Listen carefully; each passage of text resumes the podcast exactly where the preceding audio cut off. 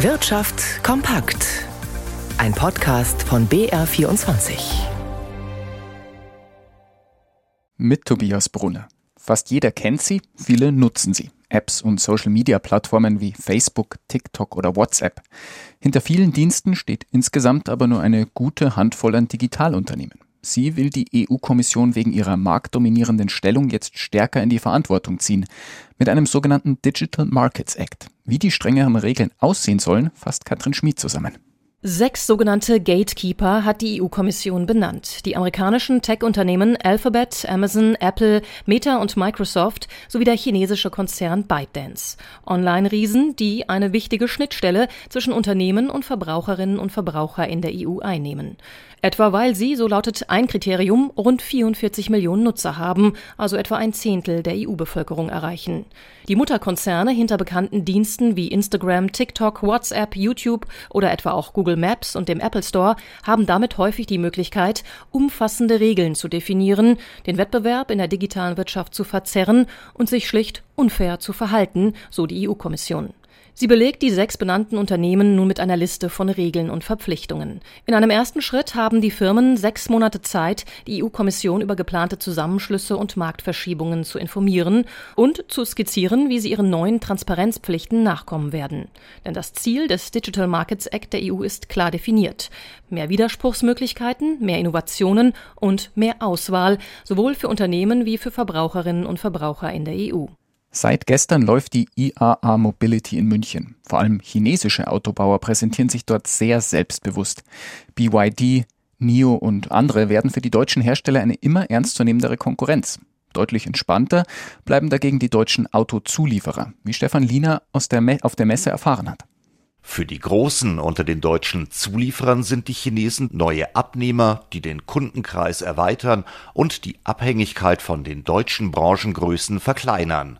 Zudem helfe ein gesunder Wettbewerb am Ende allen, sagte Kontinentalchef Nikolai Setzer bei der IAA Mobility dem Bayerischen Rundfunk. Wir sind bei allen Herstellern vertreten, auch insbesondere wachsen wir jetzt auch mit den Chinesen, die hohe Technologieanforderungen haben das ist aber auch wiederum gut für die deutsche Automobilindustrie, weil was wir dort lernen, was wir dort skalieren, steht natürlich auch anderen wiederum auch zur Verfügung.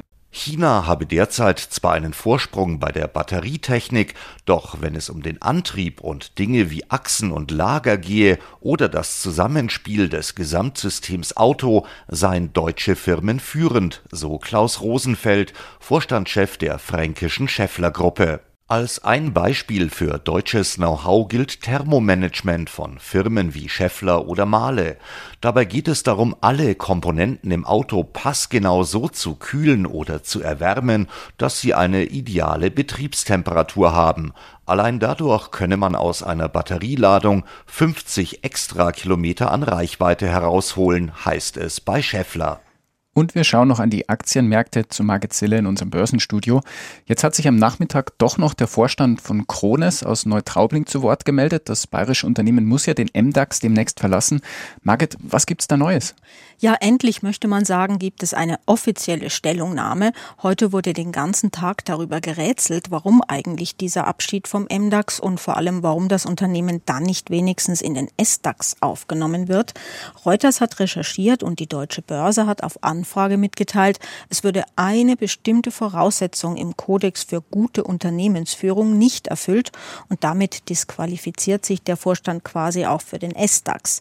Dabei geht es um den Vorsitzenden des Prüfungsausschusses im Aufsichtsrat und der sei als ehemaliger Finanzvorstand nicht unabhängig vom amtierenden Vorstand.